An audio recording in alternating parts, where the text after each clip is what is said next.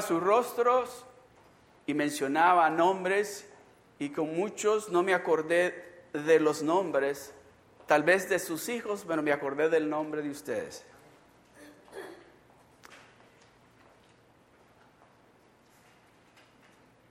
Yo le dije así a Dios, tú me has dicho a mí que para ti no hay nada imposible. Tú me has dicho a mí que yo te pida a ti y que tú me vas a dar los deseos de mi corazón. Y veo a muchos aquí que creí que no iban a estar aquí. Y estas lágrimas son de alegría porque mi Padre Celestial cumple lo que nos dice. De eso es que vamos a estar hablando, esta nueva serie que estamos iniciando este domingo se trata exactamente de eso, de esas promesas que Dios nos ha hecho a nosotros, sus favoritos, sus hijos especiales, nos ha hecho Dios a nosotros. Promesas que Él está esperando de que nosotros le creamos a Él esas promesas que Él nos ha hecho a nosotros. Todo lo que Él está esperando es que usted y yo le creamos a Él lo que Él nos ha dicho. Tal vez usted está pensando, bueno, a mí me hizo una promesa hace mucho tiempo, pero todavía no he, recibido la respuesta a esa promesa que Él me hizo. Déjeme decirle, en esta tarde usted se va a ir de aquí con toda la seguridad se lo voy a decir. Usted se va a ir de aquí. Si usted escucha y presta atención a lo que Dios le va a decir, usted va a salir de aquí sabiendo que esa promesa que Dios le hizo a usted se la va a cumplir. Y no, no mañana.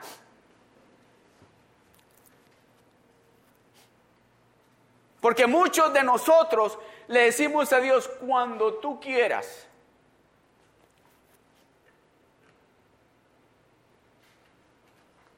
Déjeme decirle, vamos a entrar en la palabra porque no me quiero adelantar lo que tengo que decirles. Vamos a estar en el libro de Lucas, marque ahí Lucas 22, capítulo 22, verso 20, pero vamos a iniciar leyendo en el libro de Hebreos, capítulo 6, y voy a leerles desde el verso 13 hasta el 20. Escuche lo que Dios quiere decirle en esta tarde, a usted lo que Dios tiene que decirle a usted en esta tarde. ¿A cuántos de ustedes les ha hecho una promesa a Dios?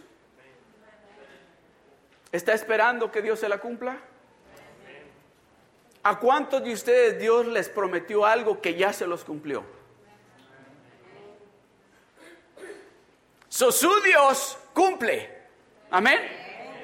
Su Dios lo que promete lo cumple. ¿Cuántos de ustedes le han dicho a los que somos padres, le han dicho a sus hijos, tal vez ya jóvenes o tal vez cuando estaban más chicos, les dijeron, te voy a llevar a Disneylandia para tu cumpleaños? ¿Cuál fue la reacción de su hijo o de su hija cuando usted le dijo, te voy a llevar a Disneylandia para tu cumpleaños? ¿Fue esta? Ah, tú me mientes. Tú me mientes. Tú nunca, todo lo que tú me has dicho no me lo has cumplido. ¿O fue esta? Voy a ir a Disneylandia. ¿Quién te dijo? ¿Mi mami y mi papi? Y tal vez el que oyó eso le dice, pero si tu papi ni trabajando está, pero como él dijo, mi mami dijo y mi papá dijeron que vamos a ir a Disneylandia para mi cumpleaños. No te van a llevar, oh, ya vas a ver que sí. Ya vas a ver que sí. Y cuando lo llevaron o la llevó a Disneylandia y le tomaron retrato, regresó y les hizo así. Mira, Aquí te enseño el ticket que entramos a Disneyland y las fotos que me tomé con Mickey Mouse ahí en Disneyland. Dice la palabra de Dios, dice esto, si ustedes, si ustedes que son malos, dice, saben dar buenos regalos a vuestros hijos, que cuando vuestros hijos les piden un huevo no le dan una serpiente, o si les piden un vaso de leche no le dan poison, cuánto más dice el vuestro Padre Celestial que no es malo. Sabe dar buenas, buenas dádivas a vosotros.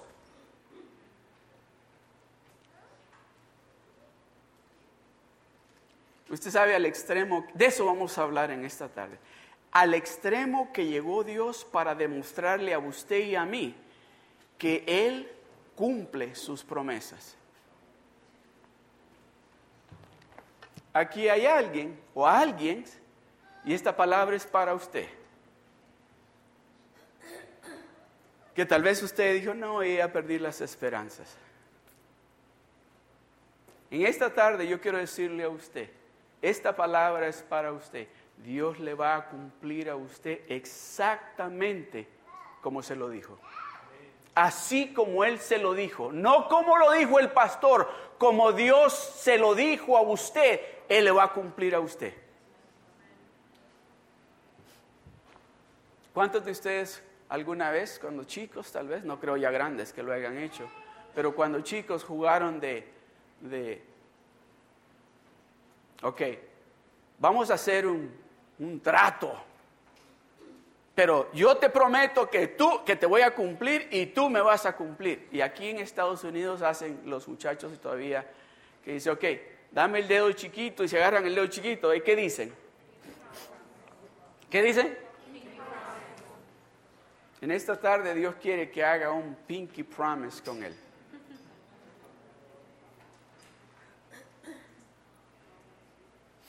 Escuche lo que dice la palabra de Dios. Dice así, Hebreos capítulo 6 del verso 30 dice, porque cuando Dios hizo la promesa a Abraham, no pudiendo jurar por otro mayor, juró por sí mismo. Dios dijo, bueno, no hay, no hay nadie más grande que yo. Como nosotros, ¿verdad? ¿Se recuerdan cuando te juro por Diosito? Hemos dicho, ¿verdad? ¿Verdad? Te juro por mi mamaita que no te estoy mintiendo. ¿Han dicho eso alguien? ¿Se acuerdan, verdad? O te juro, ahí se sabe lo que le dijo. Dice, Dios no encontró a alguien, no hay nadie más grande que ese Dios que usted y yo servimos, que dijo, ¿sabes qué? Le digo a Abraham, te voy a jurar por mí mismo. Por mí mismo te lo voy a jurar. ¿Está escuchando lo que Dios le está diciendo? Dios le ha prometido a usted algo y lo juró por él mismo que lo va a cumplir lo que le ha prometido a usted.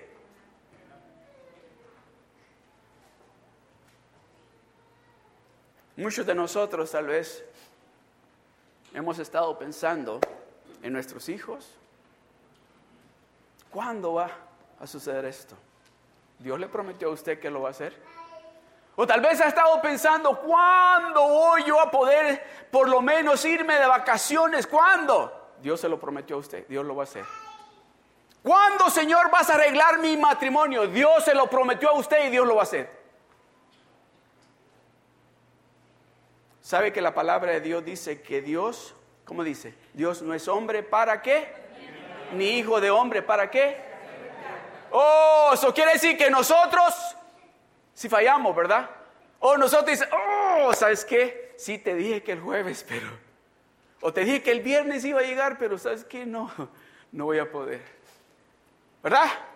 Déjeme decirle, no, Dios cuando le dice el viernes y le dice la hora, ahí está. Cuando Dios le promete algo a usted, Dios se lo va a dar a usted. El siguiente verso, póngame el siguiente verso. Diciendo, ¿quién está diciendo? ¿Quién es el que está hablando ahí? So, él dice, diciendo, ah, me encanta esto. De cierto te bendeciré con abundancia y te multiplicaré grandemente. Déjenmelo ahí, ¿saben? Me encanta como dice en inglés, porque en inglés dice, blessing, I will bless you, and multiplying, I will multiply you. Blessing, I will bless you. And multiplying, I will multiply you. ¿Sabe lo que se me viene a la mente cuando lo leo en inglés? Es que Dios está bendiciendo a este lado. Y dice, no, no, es que bendiciendo a este lado voy a bendecir a este lado también. Y es que bendiciendo a estos de aquí voy a bendecir a estos de aquí. Y cuando empiece a multiplicar a los de aquí voy a empezar a... Porque cuando Dios empieza a derramar bendición, ¿qué es lo que dice la palabra de Dios? Dice así, ¿verdad? Dice, cree tú. ¿Y qué sigue? ¿Y serás salvo tú? ¿Qué es eso? Bendición. ¿Qué es eso? Multiplicación. So él dice, no dice, por, decir, ahí está. Saying surely, thank you. Blessing, I will bless you, and multiplying, I will multiply you. Can you see the Lord with a book doing multiplications? And he said, I know I'm multiplying, but I'm multiplying you too. I'm multiplying, but I'm multiplying you too. Yeah, I'm multiplying here uh, 3,000 times 5 millions, and I'm multiplying you. 5,000 times. That's the way he does it. Eso es lo que está diciendo. ¿Por qué Dios nos está diciendo eso a nosotros? ¿Sabe lo que creo yo y siento en mi espíritu que Dios está tratando de revelarnos a nosotros? Algo que nosotros, tal vez muchos de ustedes, no me vaya a levantar la mano, Aquí habemos muchos que tenemos años de estar caminando con Dios y todavía no hemos recibido la promesa que Dios nos hizo hace 30 años.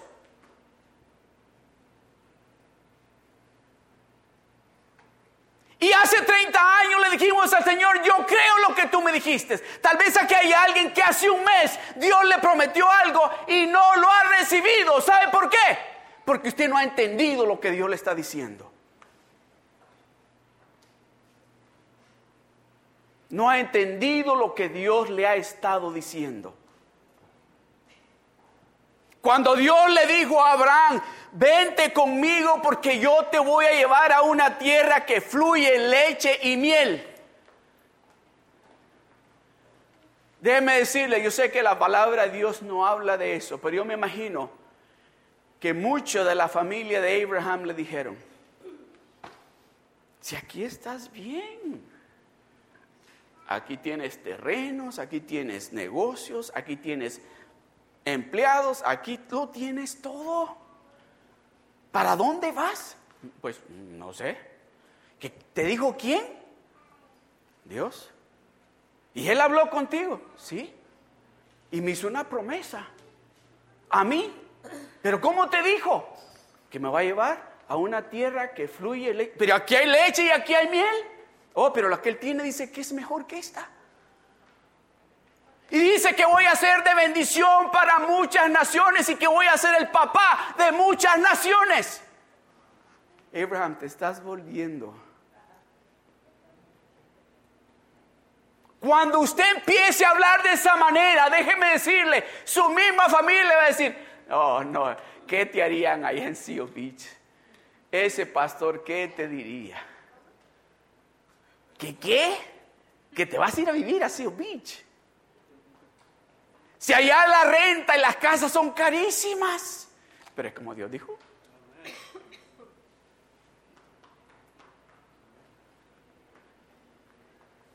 Pero si aquí estás bien, ¿qué te hace falta aquí? ¿Dónde estás? Aquí lo tienes todo.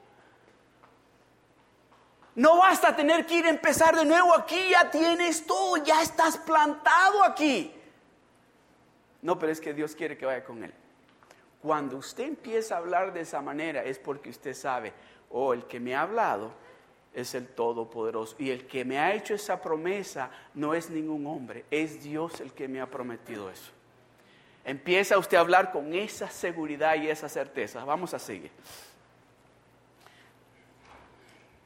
el verso 15, o el 14. Ponga el 14.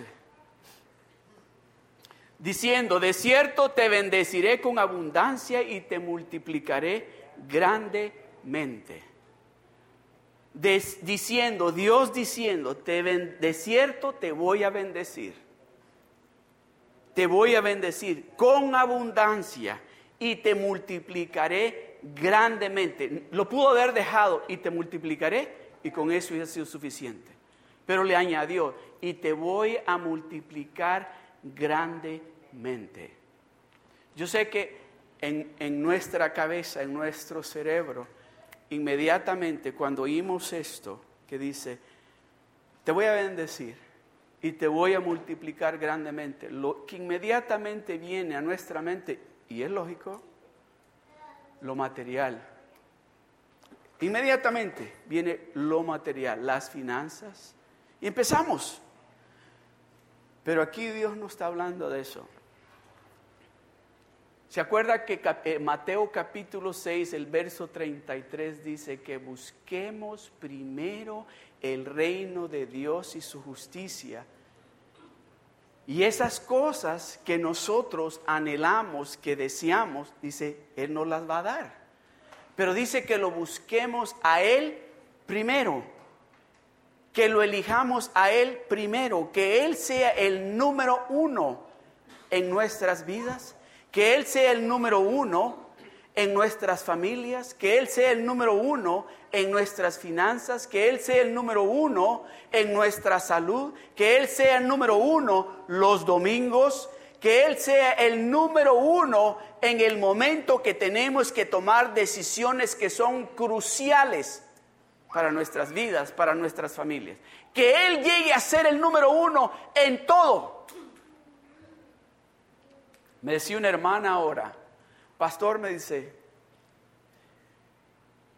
yo le estoy pidiendo a Dios para que mi esposo venga a la iglesia. Y, y las veces que lo he invitado, se ha enojado conmigo.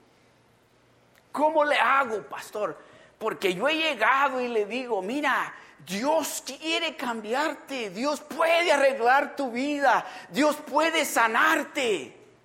¿Y cuántos, a cuántos nos pasó eso? Déjeme decirle, a mí cuando me venían a decir de esa manera, ah, lo que hacían para mí, me enojaban. Porque primero me estaban apuntando todo lo negativo que yo tenía sin presentarme antes la gracia y el amor de Dios. Y le digo, hermana, ¿sabe cómo lo va a traer a la iglesia? Ay, yo creo que ya no viene, me dice, tiene el corazón más duro que una piedra. Oh, no, esos que lo tienen así, Dios lo ablanda, pero enseguida, cuando nosotros llegamos y con amor les decimos, yo te quiero, Dios te ama, Dios puede, porque mira lo que hizo en mí.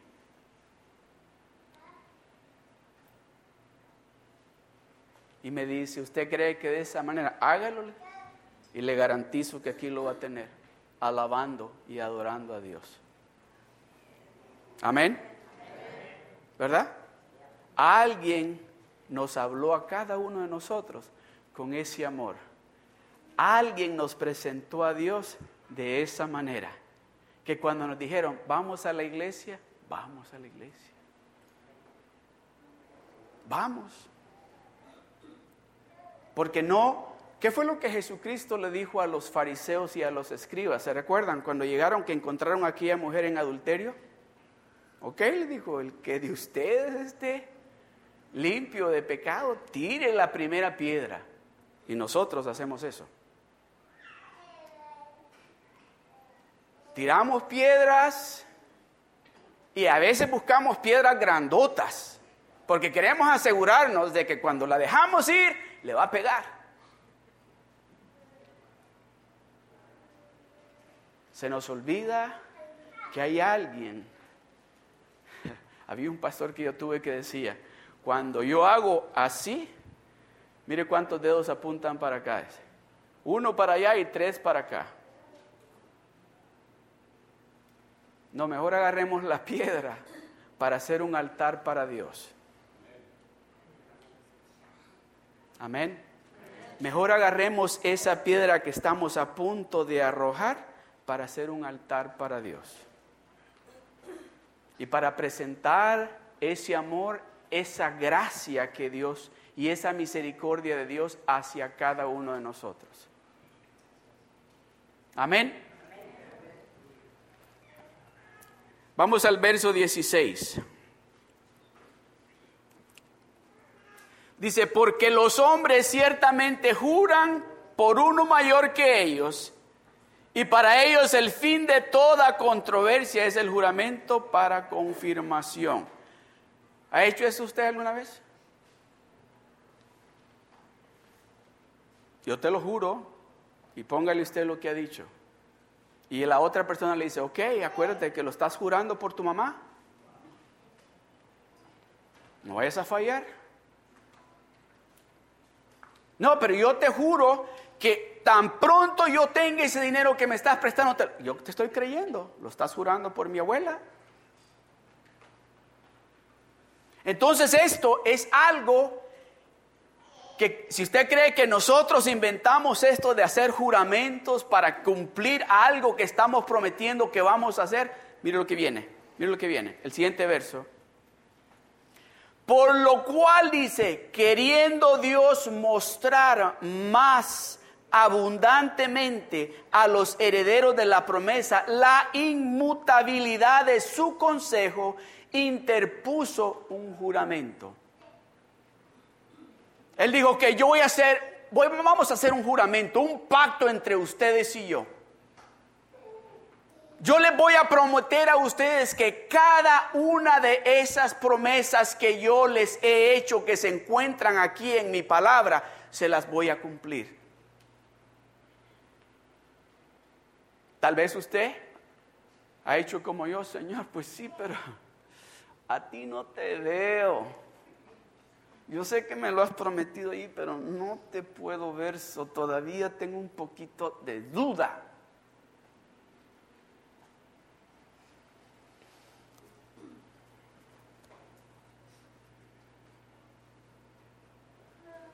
Ok, dijo él, voy a ir a hacer lo extremo para que te des cuenta que yo sí estoy hablando en serio, no estoy jugando. Mire lo que sigue para que por dos cosas inmutables, ¿sabe cuáles son esas dos cosas? Su palabra y sus promesas. Para que por dos cosas inmutables en las cuales es imposible, a ver, diga conmigo, es imposible, todos, es imposible que Dios mienta. es imposible que Dios mienta. Ok, ¿cree usted que es imposible que Dios mienta? ¿Cree usted que es imposible que Dios mienta? ¿Cree usted que es posible que Dios diga siempre la verdad? O sea que entonces lo que le está prometiendo se lo va a cumplir. Amén. Ahí donde está, alce su mano y cierre sus ojos. Yo quiero orar por usted. Yo quiero orar por usted. Eso que Dios le ha prometido a usted, en esta tarde, si usted le cree a Dios, levante su mano porque yo voy a orar por usted. Y en esta tarde, si usted le está creyendo a Dios, Dios se lo va a dar. Amén. Si usted le está creyendo a Dios, Dios se lo va a dar a usted. Padre, en el nombre de Jesús, te doy gracias, Señor, porque cada una de esas promesas aquí representadas, con mis hermanos, con mis hermanas, con su mano levantada, Señor, yo declaro y creo juntamente con ellos que cada una de esas promesas que tú les has hecho se van a cumplir al pie de la letra, Señor. En el nombre de Jesús, Señor, yo declaro que en este momento se inicia esa bendición que tú les has prometido. Gracias, Señor. Amén. Amén. Por lo cual, ¿qué verso estábamos? ¿El verso 16? 18. Para que por dos cosas inmutables en las cuales es imposible que Dios mienta, tengamos un fortísimo consuelo los que hemos acudido para asirnos de la esperanza puesta delante de nosotros verso 19, la cual dice, tenemos como segura y firme ancla del alma que penetra hasta dentro del velo. Ahora quiero enseñarles un video como de unos dos minutos, para demostrarles de qué está hablando aquí, para que me entiendan qué es lo que Dios quiere decirnos en esta tarde. Do we have the video?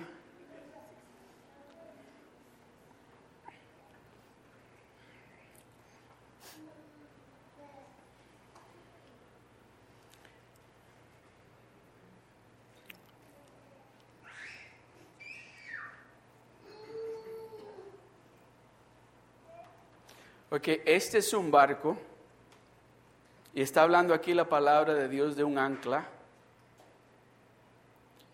Ese es un barco, es un dibujo, pero por ejemplo, hay barcos que son inmensos, que son que llevan cargamento de aviones, de camiones, de comida, son inmensos. So el ancla que esos barcos tienen dice que puede llegar a pesar hasta 20 toneladas ese ancla. Okay. Observe lo que hace el ancla cuando cae en el, adentro y toca la arena. Y cuando el barco, el ancla sirve para que el barco esté detenido, para que cuando venga el viento fuerte y empiece a moverlo, el ancla se penetra más adentro para que no se lo lleven ni para, para ningún lado. Aun cuando el viento puede estar tan fuerte, no lo va a mover. Le puede dar la vuelta, sí, pero no lo va a mover de esa área donde tiene que estar anclado.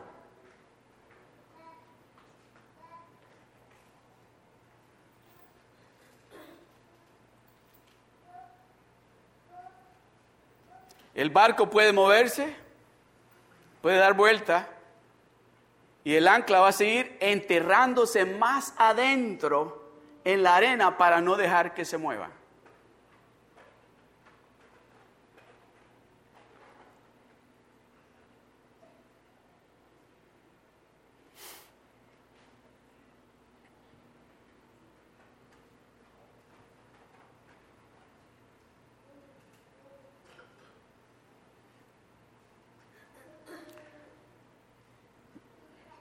Okay, can we put the pictures?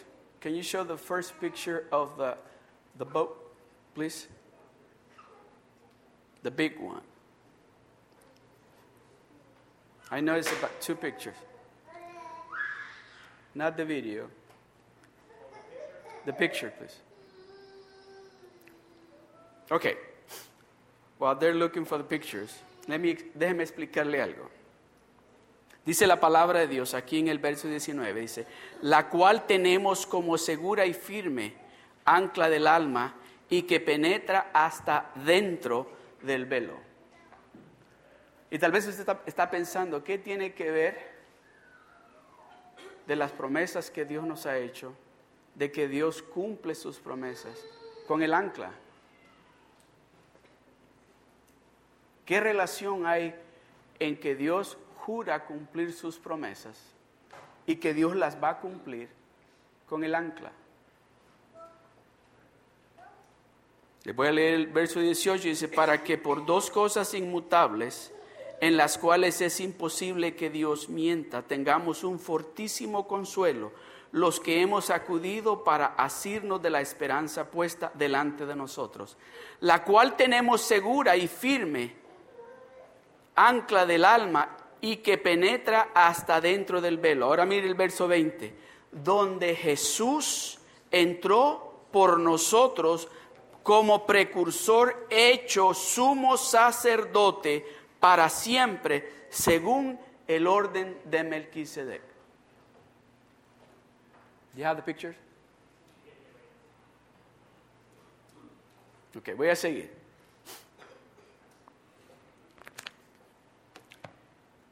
¿Se recuerdan que Dios le dijo a Moisés, yo quiero estar ahí con ustedes? Ok, there's a picture.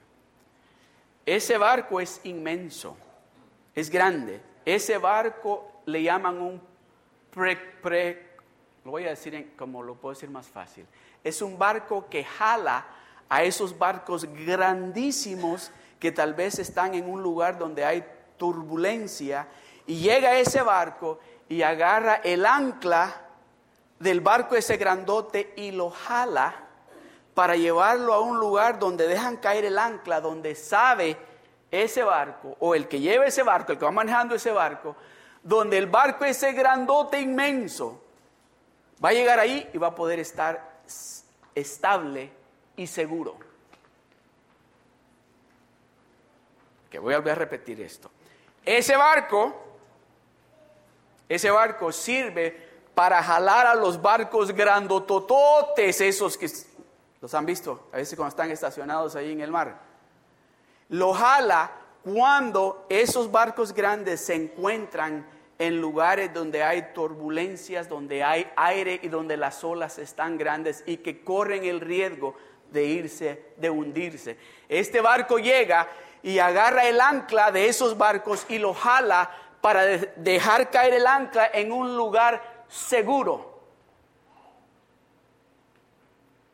Dice la palabra de Dios que Jesucristo habla de ese sacerdote que es de acuerdo a Melquisedec. Yo sé que han leído y se han leído ahí que dice que Jesucristo es el sacerdote, es el único que puede entrar a ese lugar altísimo, a ese lugar santo donde ningún otro sacerdote puede entrar.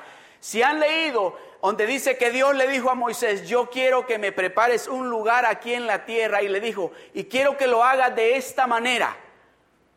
Quiero que tenga un, lugar santo y un lugar santísimo. Pero al lugar santísimo solo puede entrar el sacerdote. Que está, le dijo, el lugar santísimo está al otro lado del velo. Dice que el sacerdote cuando entraba a ese lugar, si ustedes han leído esa historia, dice que a los sacerdotes le amarraban un, un cordón en la pierna, en, la, en el pie, porque sabían de que, y luego alrededor de la bata que tenía el sacerdote tenía campanitas. Esas campanitas era la señal para los que estaban allá afuera de que el sacerdote allá en el lugar santísimo todavía estaba vivo, porque nadie que no esté bien delante de Dios podía entrar hasta ese lugar santísimo. Mientras oían las campanitas sonar, decían, está bien. Pero cuando las campanitas dejaban de sonar, los jalaban porque ya estaba muerto. Dice la palabra de Dios en el verso 20, aquí en el libro de Hebreo, dice, donde Jesús entró. ¿Para qué entró allí?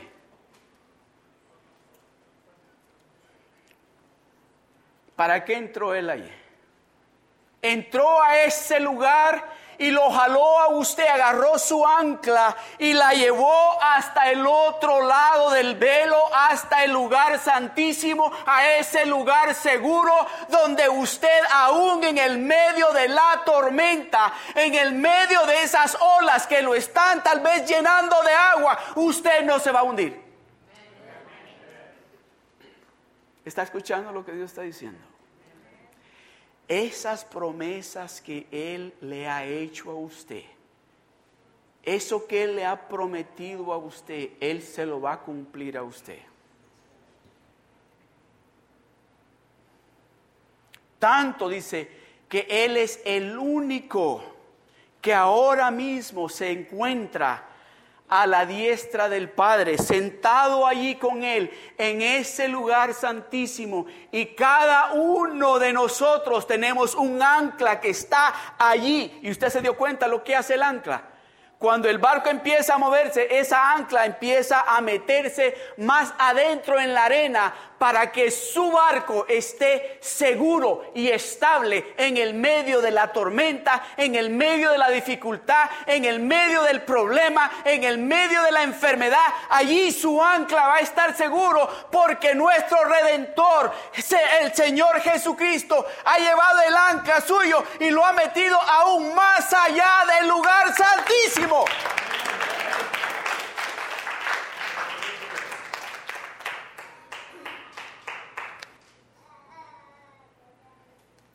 Sabe que cuando yo leía esto y escuchaba para mí lo que Dios me estaba diciendo, me quebranté porque dije, wow, yo verdaderamente que estoy en un lugar seguro. A donde yo estoy, nadie ni nada me puede mover. Nadie ni nada me puede mover. Ni mis pensamientos que vengan a querer decirme, no, si tú no sabes ni predicar.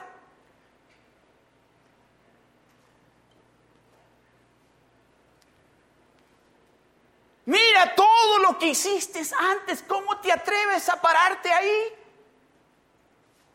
Si los hermanos supieran lo que tú hiciste antes, no te parabas a predicar ahí.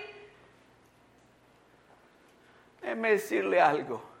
El Dios que yo sirvo, mi redentor, agarró mi ancla en el medio de la turbulencia y se metió hasta el lugar santísimo. Y allí en ese lugar no me va a mover nadie, ni a usted, porque Dios le está diciendo en esta tarde, a usted, a todos nosotros nos está diciendo, no importa lo que el mundo diga. No importa cómo de grandes sean esas olas. No importa si el viento está a 500 millas por hora. No te vas a mover porque yo te tengo en un lugar seguro. Aleluya. Aleluya. Aleluya.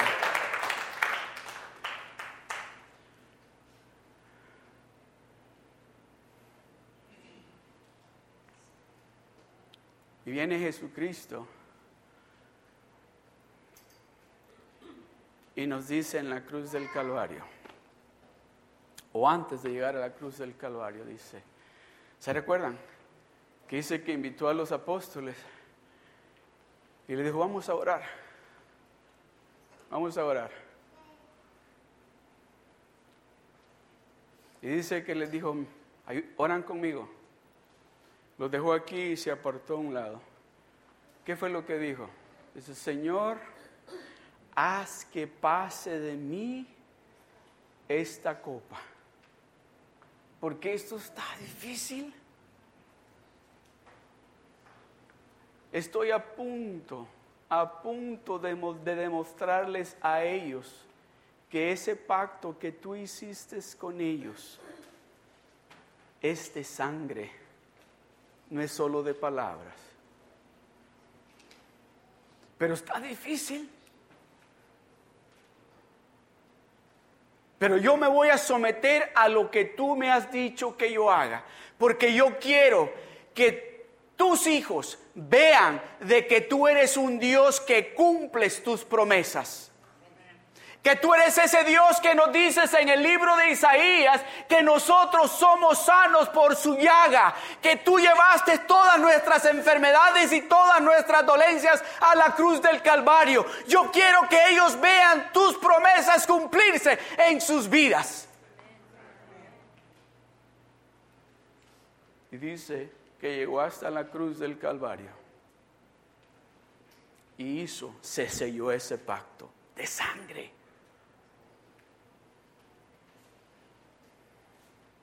Dios quería demostrarle a usted y a mí. Dijo, bueno, ellos hacen, no sé si ustedes alguna vez han visto esas películas de, de los indios, que dice, se cortaban y, se hacían esos pactos de sangre, ¿verdad? Que decía, ok, se cortaba aquí y ahora somos hermanos de sangre, los indios. No sé si tal vez usted lo ha hecho con alguien, ¿verdad? Pero Dios lo hizo por usted y por mí. Yo voy a hacer ese pacto, voy a derramar mi sangre para demostrarte a ti que mi sangre te limpia de todo pecado. Mi sangre te purifica. Mi sangre te hace más blanco que la nieve. Mi sangre te sana.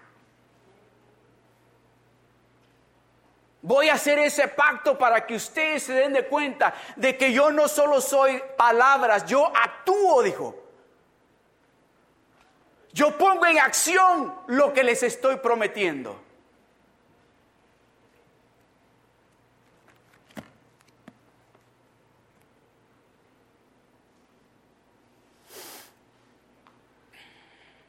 Isaías 43, 25 dice. Yo soy, dice, el que borró tus rebeliones por amor de mí mismo y no me acordaré de tus pecados. Si usted no se pone gozoso con eso, amado hermano, el simple hecho que él dice, ya los borré, no me acuerdo. Y de ahora en adelante lo que vas a escuchar de mí es todas las promesas que yo tengo para ti. Para ti. Ya no vas a escuchar nada negativo acerca de ti. Todo lo contrario, todo lo que vas a escuchar de ahora en adelante es cuánto te amo. Vas a escuchar que todo lo que tengo aquí, que dice aquí en mi palabra, es para ti, es para que te alegres, para que creas más en mí.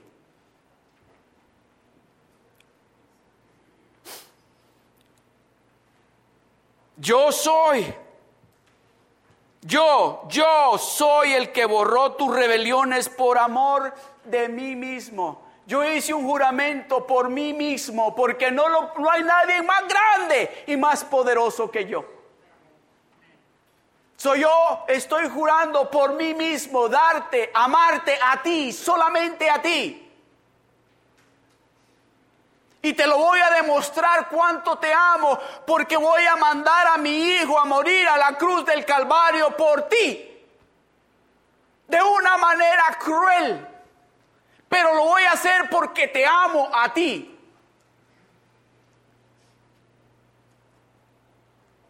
¿Quiere sanidad usted? Esa es otra promesa que Dios le ha hecho.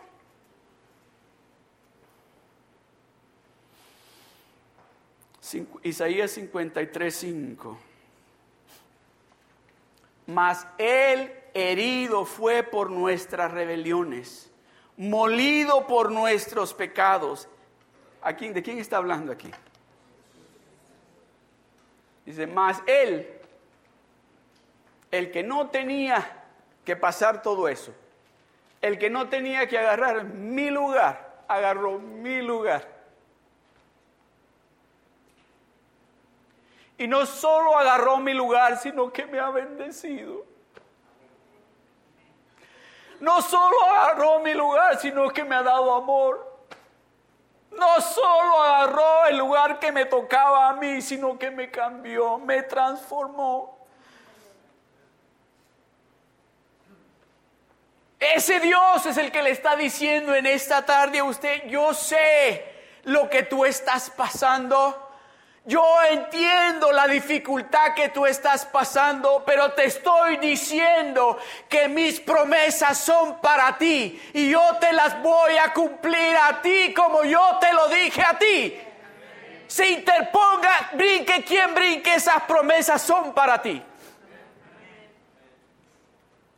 Mas el herido fue por nuestras rebeliones, molido por nuestros pecados.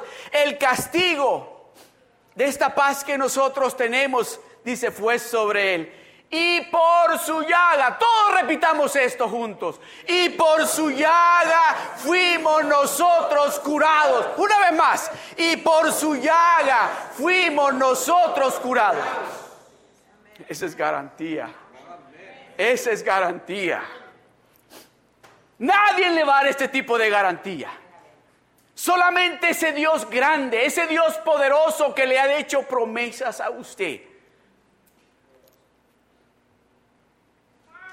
Ese Dios que cuando lo mira a usted, no mira lo que tal vez su familia mira o lo que sus amigos han visto, sino que mira un tesoro en usted. Mira que usted dice es su delicia diaria lo mira usted y él dice, tú eres la niña de mis ojos.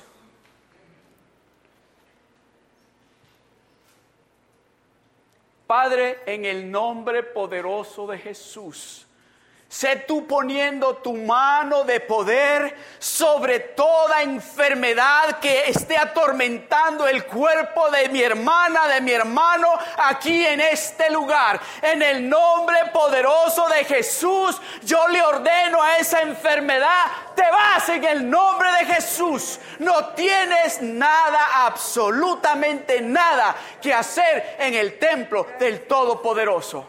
Aleluya. Aleluya. Finanzas, otra promesa que Dios nos ha hecho. Miren lo que dice, Filipenses 4, verso 19.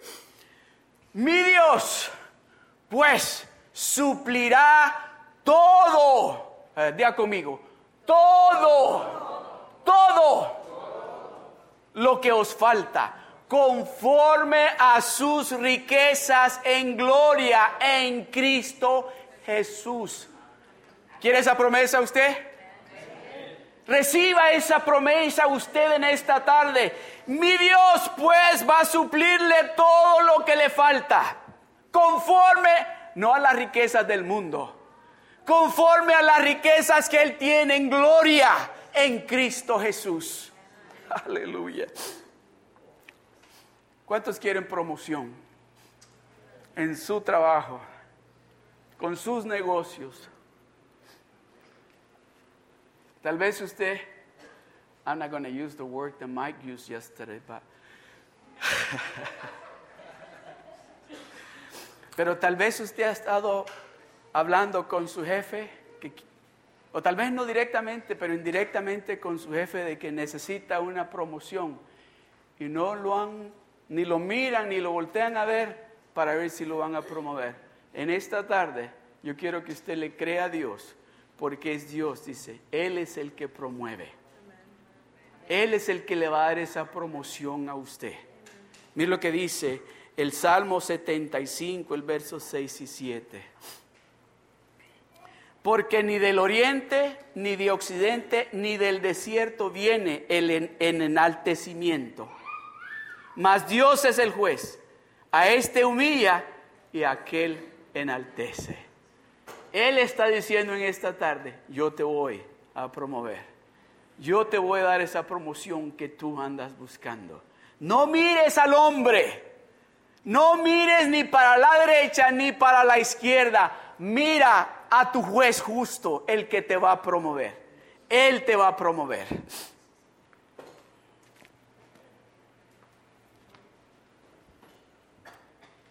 ¿Cree usted en todas esas promesas que Dios le está haciendo? ¿Cree usted lo que Dios le ha dicho a usted específicamente en esta tarde? ¿Cree usted que su Dios no miente? Que lo que Él está prometiendo en esta tarde se lo va a cumplir a usted. Déjeme compartir esta palabra. Y esta palabra es, siento que la dejé para lo último. Dios tiene un trabajo para trabajos para varios hermanos aquí que usted ha estado esperando ese trabajo. Dios se lo va a dar a usted. Dios le va a dar ese trabajo a usted. Ese trabajo se lo va a dar Dios a usted. Ese que usted ha estado esperando, ese que usted ha dicho, uh, si yo tuviera ese trabajo, dice Dios, ese se te voy a dar. Ese es el que te voy a dar a ti. Tal vez usted ha estado diciendo, Señor, yo quiero diezmar, yo quiero ofrendar, pero apenas puedo. Quiero decirle que en esta tarde Dios le está diciendo que las ventanas de los cielos van a estar abiertas sobre de usted y va a caer bendición sobre de usted hasta que sobreabunde. Tal vez usted ha estado pensando, ¿cuándo va a haber paz en mi casa? En esta tarde Dios le está diciendo que Él es el príncipe de paz y que Él va a traer esa paz que el mundo no la entiende. Esa paz que en medio de la turbulencia usted va a estar llena de gozo y de alegría. Gloria a Dios. Pongámonos de pie.